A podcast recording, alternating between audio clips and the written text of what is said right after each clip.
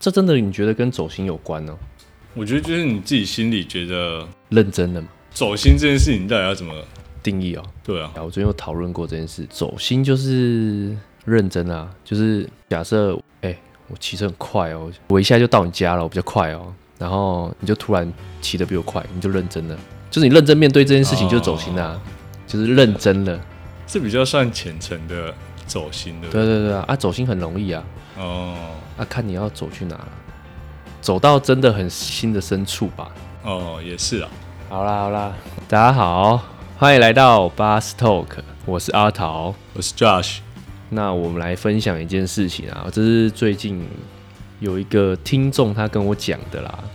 他就是我有分享我们的 Podcast 给他听，然后他听一听就觉得，因为他是我朋友，但是他就觉得，哎，Josh 的声音很好听。也有听众跟我说，Josh 的声音听起来是不是很高？我刚说一八多吧，我是不知道实际上多高。然后我以为你说很高的定义是 声音很高，没有没有，因为我自己听完发现，其实我声音的音频比较高一点。嗯，哎，然后不是我要说的，就是那个听众跟我讲，他发现他在这个节目，他比较喜欢的是 Josh 的声音，就是你。可是他是我朋友啊，所以就很不爽啊。所以我这样子是不是有点走心？我是很不爽哎，应该因为有嫉妒啊，我只要有嫉妒这个心情，我就走心了。但是我相较就是我我听下来，我觉得你的声音比较好听，就是你的比较温柔一点，然后又不像我有一点低沉吗？还是怎么样？然后听起来是身高很高的声音。其实我也很好奇，什么叫做听起来身高很高的声音？对，或者是人家看你这个人的时候，就是说，哎，你这个人的脸看起来就是高脸，高脸，对。所以我们现在就是大家都遮住，只露一张脸，他就哦靠，这个一百八。就是有人可能在社群软体上面看到你，哦对啊对啊，就是说哎你看起来很高的样子。那我觉得应该有看到肩膀，我觉得啦，不然你怎么判断身形？我是不知道啦，可能大家资料库里面觉得高的人的脸，哦，他的数据分析这样对。反正所以你的声音听起来很高，听众又跟我说我他觉得我的声音比较像在耍宝，反正我不知道为什么。我 分享给别人听，大家都是说你不错，我就其实有点不是很开心啊，对啊，我觉得你是认真的，是 是我比较像在耍宝吧，我自己这样觉得啦。我好了，那我们今天就来分享有关于走心的故事。那主题是我那一天突然跟 Josh 说到，但是。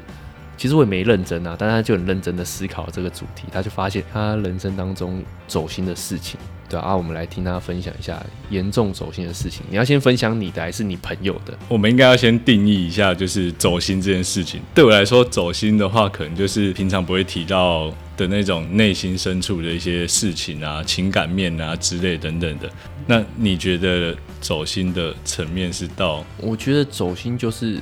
我认真对待这件事情嘛？那最容易来说就是感情这件事啊。隔壁桌女生大学同学，她跟你借个立可带，我就哎，怎么会周遭人都不借，只跟我借啊？这时候我就会心里就一直想嘛，我就开始认真啊啊，我就开始认真偷偷观察她哦，她写字写什么字，然后下课往哪走啊，怎样啊，然后喜欢吃什么，上课来的时候都带什么，这样应该就是有点走心的啦，就认真了嘛，认真认为他跟你借。立可带这件事情是有其他含义的啦，不会只是单纯借，这就叫走心。那如果他在拿立可带的时候，不小心抠到你的手心的话，哇，这时候就不能再说走心了，那我应该就直接晕船了。有这么容易晕的？我会先借他指甲刀啦，因为他抠到我，肯定是指甲有点长，肯定是你自己要先剪指甲吧。好，我定义的走心就是我面对这件事情，我认真的，就是走心了。所以就是你有放一点感情进去的时候，你就觉得哦，是我走心的这样。只是要看走到多深嘛。那你走心，其实我我想要分享的故事啊，就是我刚刚讲过，在一些内心情感层面的一些事情，我才觉得是走心。不然你刚所谓的走心，我可能会觉得是比较认真对待这件事情啊。对对。反正这种名词就是大家给的定义不太一样，哎所以你自己的认知也会不一样。所以我走心的事情也不一定是你认为的那一种。哦，对啊，对啊，对啊，对啊，所以我今天想要讲一下，就是我之前在我生活中发生的一一些故事，走心故事。事，对对对对，就说我想每个人对于走心这件事情都会有一些不同的感受，因为我们的生活经历不同，所以多少都会有一些差别在。哦，对，那我想分享的故事就是与家人的关系这一段，对我来说比较算平常不会跟人家讲的，就是比较深处情感面的一些事情这样子。所以先要公诸于世，没错，我今天就比较认真一点，我今天没有要耍宝了，好不好？好，不要耍宝，OK，就是每个人的原生家庭不一样嘛，所以每个家庭的相处模式也会不一样。那从国小啊、升国中的这个时期，我们可能就会有自己的一些想法，就是所谓人家说的叛逆期。我自己是这样解读的啊、哦，自我意识有自己的想法了，对，开始建立一些自我意识，不管是好的或者是坏的，都有这样子。哦，我知道了，叛逆期就是有自我意识，但不用负责，因为负责的是家长，家长才会说叛逆期。对，大概可以这样解释啊，对啊。那这个自我意识的建立以后，你可能跟家人的相处啊，或者是这些关系会变得不太一样。有的人会越变越好，可能就是关系更紧密；但有些人可能就有点渐行渐远，或者是变得陌生这样子。那我就是属于后者那一种。陌生哦，对啊，就是可能就是一起吃完饭的时候，我们就各自回房间啊，或者是下了课啊，放学以后，我有自己的朋友圈啊，可以有跟朋友一起玩啊，也比较少家族旅游啊那些等等的。那问你一件事，上次母亲节的时候，你有跟妈妈说我爱你吗？当然没有说我爱你啊，但我有陪她过母亲节这样子啊，有送蛋糕。是吃饭的时间而已，对不对？对对对，当然当然当然。哦，对，哦，好好了解我。也是为了这件事情才回家，然后陪他们一起吃饭，然后庆祝一下，吃个蛋糕，过个母亲节才回来这样。哦，我想说的就是相处这件事情啊，与家人相处这件事情，有的时候你距离一拉远以后，就很难就是回到之前那个样子。所以其实长大以后，我其实蛮羡慕身边的那些朋友，他们跟家人的相处很像朋友的关系，这样会打打闹闹啊，嘻嘻哈哈。但我们就是比较像那种传统的家庭，对，就是长幼有序嘛。爸爸回家还是要拿拖鞋给他穿。是没有到这么夸张啦 对，就是可能我们在伦理辈分上面会比较重视这样。你还是一样叫他爸爸。废话，哦，哎、你今天很想要摆脱你的形象，你一直在给我在那边 没有，我声音尽量低一点啊，看能不能高一点。就是说，家庭的关系从小还是一样，感觉就是家长就是离你还是有一点距离，对对嘛？对嘛？就是没有办法说出自己的心里话，对，比较难跟他们去做一些分享。沟通。对你宁愿就是去找朋友啊，去讲一些心里的话，但对家人好像讲不太出来，而且尤其是男生。哦，那妈妈呢？妈妈可以讲吧？不行啊，那种女生的立场也不太一样，她就是家人啊，哦，她对我来说就是家人，不是诶哦男生或女生这样子。可是你刚刚不是说，因为都男生，所以讲不太出来？因为对爸爸讲不出来，我可以理解，因为我们是男生啊。那个妈妈，你总可以什么都讲就是对我来说就是家人的关系啊。哦，就是那个我所谓的男生是我们都是男生，哦，我们都是男生，对，所以哦对家人的情感表达可能比较不擅长。哦，男生比较不擅长。哦对，好，那所以现在还是这么远。是还是会有一些距离感在啊，但就是像这种特定的节日啊，那些或者是过年的时候，可能就会写个一小段话或者是小卡片给他们，然后包在红包里面这样。所以红包里面没有钱，但有钱啊，哦，想说钱才是最重要的吧？哦管你写什么东西啊？他有跟你讲过你写的卡片的内容的有关的事情吗？他们就是会互相说哦，孩子长大了这样，哦，会会写字了，白痴、不是不是，好啦，那那你分享一下你写给爸爸或妈妈某一年嘛？你这应该写很多年了吧？不要说今年写就讲的好像每一年都有写。近几年已经比较懒了。好，所以之前有写，当然不会写很多啦，你可能就是妈妈啊，从小就对你很好啊，然后把好的都给你啊之类的，然后自己就是吃你剩下的 东西这样子。然后我就觉得说，哎，长大以后我们在家庭聚餐的时候，哎，我们是想要把好的留给你们，哦，对，然后你可以有更好的生活，因为我们已经长大了，哦，对你应该就是好好的去享受你接下来的生活这样子。不是说 爸爸妈妈都留好吃的给你，鱼肉都给你吃，然后都吃鱼头，你长大后就主动夹鱼头给妈妈，妈，我就知道这三十几年来辛苦了，我先帮你夹，这是什么网络的老梗啊？拜托，很好笑嘞。啊，那你可以举具体一点的例子吗？就某一年写的给妈妈或爸爸，实质上的感谢什么而已嘛？对啊，当然就是刚讲的这些啊，就希望他养育之恩，每年都感谢是不会写到这么严重啦，就是希望他们就是身体健康啊，然后把好的留给自己啊，然后省钱了。对，然后我们这边也可以有更多的付出啊，让你有一些。不要说更好的生活啊，就是在某些特定的节日里面，他们可能会有收获到其他不一样的东西啊，对对对，可以过得更好一点，这样哦，就更开心。不要再因为以前孩子还小，可能要让你们念书干嘛的，然后就让自己过得可能没有这么自在快乐。对啊，像你自己有小孩啊，嗯然后你现在小孩还这么小，你当然就会想说，可以让自己苦一点，让小孩过得好一点，或者是怎么样的吧。那如果他长大的话呢？你还是这样觉得吗？我你刚说的那一段话，我不能否认啊，因为我否认就不是一个好就会很爸爸，对对对，啊，难怪你现在我我现在假设自己是好爸，我当然是希望他很好啦。但是我现在对小孩子的感觉，当然是把他当做比较像是平辈在照顾，嗯跟他讲话就是用大人的方式在讲话。我也是东西都会留给他吃嘛。假设我买了一杯豆花，他想吃，我就会都会给他吃嘛。嗯，但是其他人就会说啊，你不会买两杯哦，因为当时他就说他不要吃啊，所以我只买一杯啊。我怎么知道他有想吃？所以我就留给他，这样也算吧，对吧？我把我原本爱的东西我就给他啦。算了，就是我在网络上我有看过一些话，就是他讲说，可能在对小朋友的教育的里面啊，在他小的时候，你就必须像父母一样对待他。嗯，可能等到他有自我意识的时候，你就变成要用朋友的关系去经营这一段。哦，可是这是在家长的角度啊。嗯你看之前你小时候，爸妈是用家长的角度、爸妈的角度去教导你。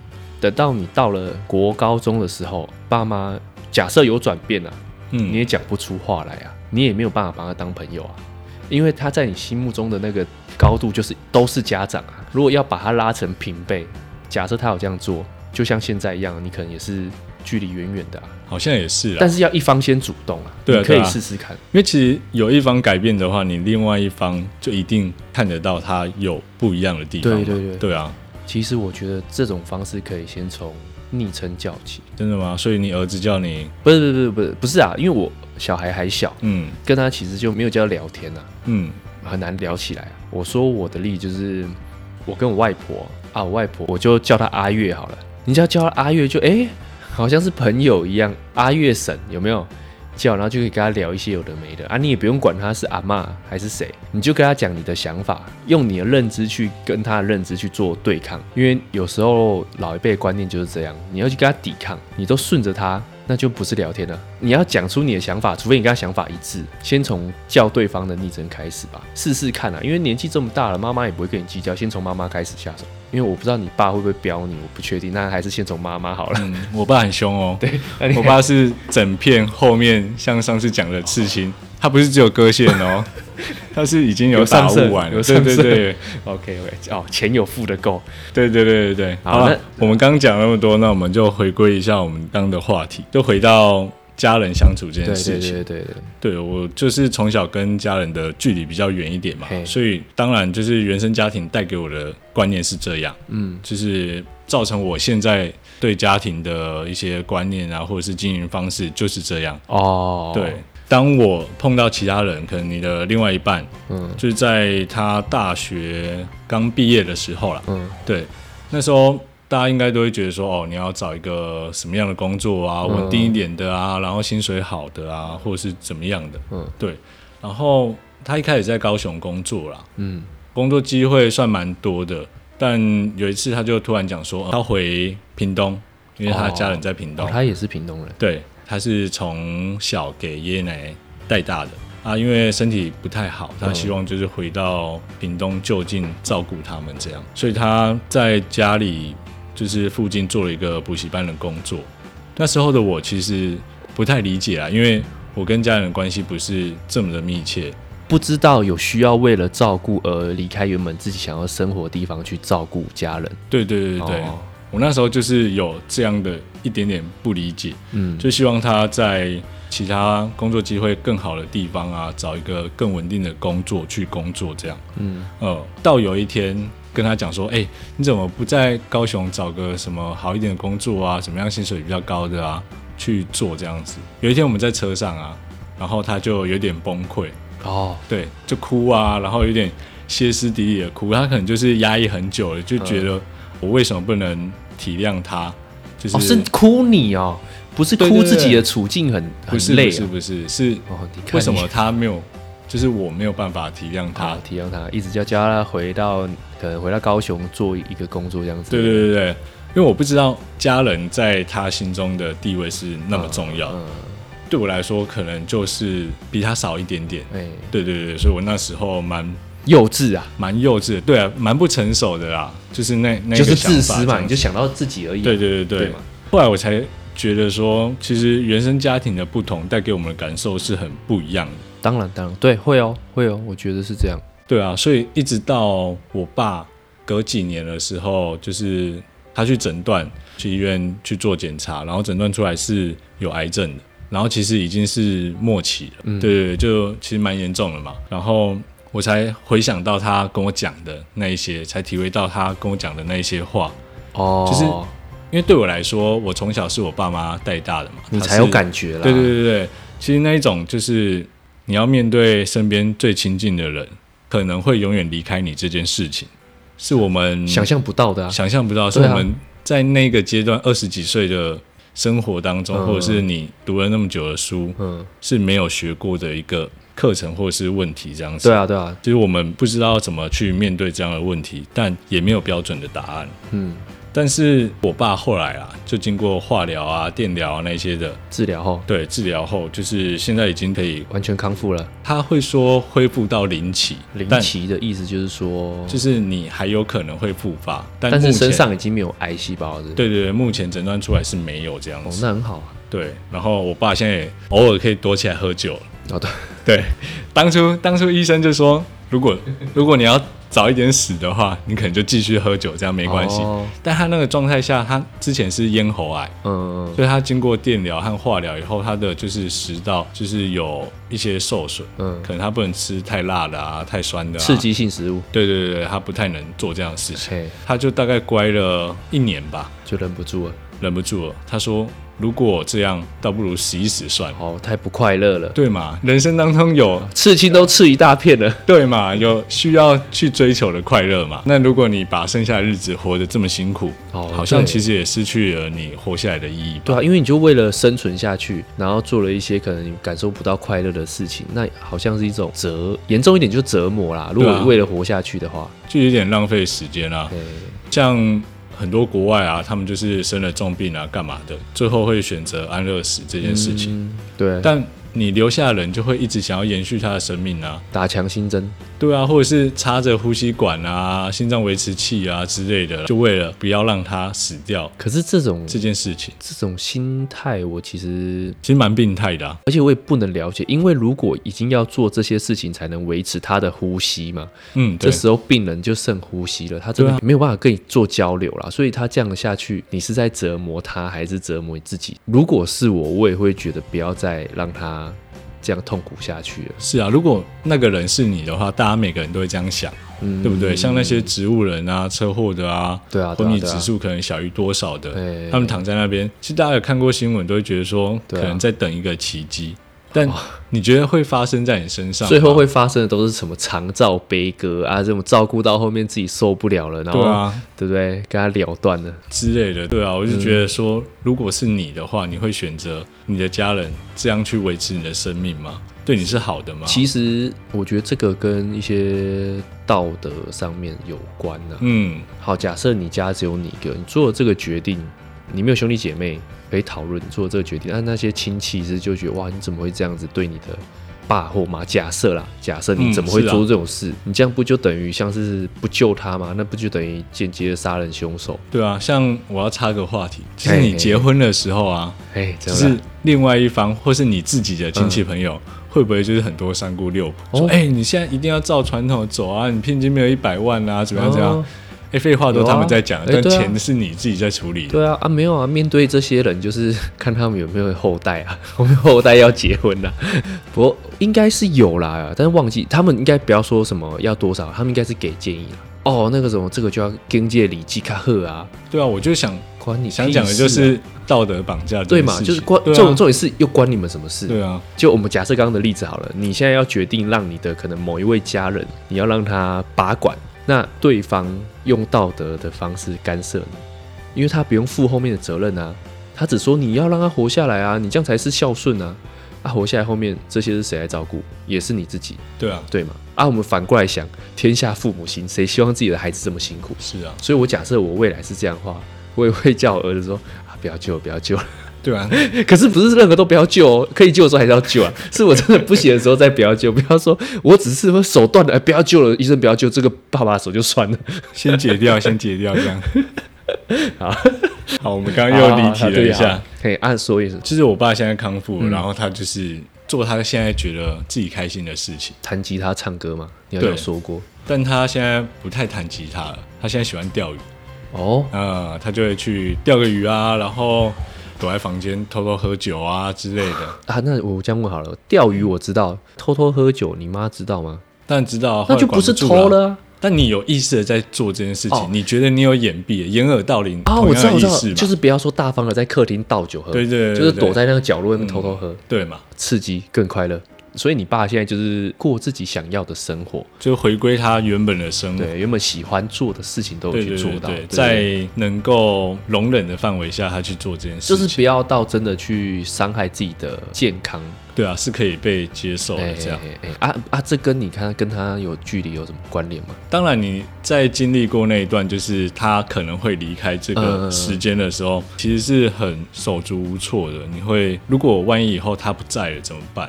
对啊，对啊，对啊，对啊，就是有一次啊，工作下班的时候，他那一天就是在治疗癌症的时候会有疗程嘛，嗯。要做一个标靶药物的注射这样子，然后我们就想说，好，那我们就来做这件事情吧，嗯。这样子。那就是在我要下班的时候，他推进去要去做这个药物的注射的时候，他们会先打一个试剂，哦，会不会到很排斥这样？对对对对对对，那时候我从左营要骑到长庚的时候，有一小段距离嘛，嗯，其实那时候的我是很不知所措的，我会觉得说我要赶快到吗？我又害怕，就是、哦，害怕面对，对害怕面对这件事情。然后我就是到了以后，就赶快上去跟我家人会合嘛。哎，他们就刚谈说，刚你爸的身体有没有排斥？这样，嗯就是他注射下去的时候，他就是整个呼吸道就肿胀，然后会休克，没有办法呼吸这样。即便你们有钱，也不能做这样的疗程。对，所以他接着就是去做一些化疗和电疗。传统的电疗和化疗，就是身体的负担会很大嘛。会很累它整个嗯，整个脖子啊，会很像，就是你可以看到他的脖子。严重一点的时候是这样啦，因为他会就是有一些烧吗？对对烧啊，或者是腐蚀性的东西，就是侵害你的皮肤这样。哦，Oh 那时候从恢复室把它接出来的时候，就是他没有力气嘛，嗯，那、当然就是我们男生去扛他去那个恢复室这样。跟他接触到的时候，你会觉得哇，小时候就是他背着我，哎然后怎么现在这个时候也不应该是他离开的时候，也不应该是他离开的年纪，嗯。然后你背着他，或者是你抱着他扶他上床，你会觉得说好像很多事情你没有做，没有表达，这样。还来不及做。对，还来不及做，他就有可能会离开这件事情。嗯。对啊，所以我才可能在他们生日啊，或者是在过年的时候写一开始写卡片。写一些小卡片的动机。对对对，就是我会想要去修复这个关系，哦，就是让我们的相处更紧密一点。自在啦，应该说自在啊，因为你只要自在的话，你就会想讲什么就讲什么。但有的时候就是你想讲什么就讲什么时候是有些话是会伤人的啊、哦，不是，我说想讲什么就讲什么，就是有有些事情的看法啦，不一定是在哦讨论任何事情啊。嗯讨论任何事情就要注意一下情绪嘛，就是哦对方、呃家长的情绪嘛。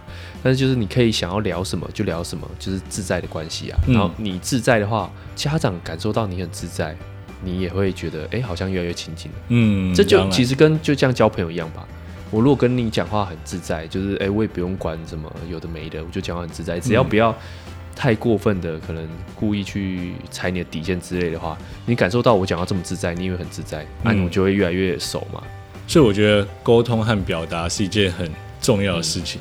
你必须去跟人家沟通，然后让他了解你想表达的东西。哎、对，对啊，就是你对他有爱，那你就让他知道让他知道，即便你不是这么明显的直接讲出来，哦不是说啊，对我知道了，就是我爱你，但我就是不说我爱你。也许，但你可以用行动表示嘛，你可以对他好啊，扶他过马路啊，路对不对？帮他擦口水啊之类的，把他扶到马路中间，不是不是 拜拜。对啊。像哦。像就是小时候啊，我爸很喜欢伍佰的歌，哦，对对对对。嗯。以前都是用那种录音带，啊，对啊，录音拿带。要铅笔戳到那录音带里面，然后转，对对对对对。对。然后像现在就是我在他们，就是过年的时候回、嗯。回我妈的娘家的时候，哎、我可能就会特别挑一下歌单，哦放给他听。呃，是伍佰的歌这样子。虽然就是因为有做过化疗和电疗的疗程，他声音有一点点不一样，或者是他高音不太能唱，但他还是会在旁边跟着哼，我也会跟着哼，哦然后你就会觉得说，哎、那时候的哦，在做一样快乐的事情。对对对，那个氛围是其实蛮温馨的，你自己会觉得啊，哦，哇，就好像在小时候那时候，哦我知道以前你带我，现在换我带你了。更像一家人了吧。对对对对对对，我只能这么说啊，对啊，所以你之前都是说我载你去，自己当司机的感觉。没错，就是哦，我可能就是哦，其实我也不想去啊对对对对对，啊，对啦对啦，哎，对啦。哦，那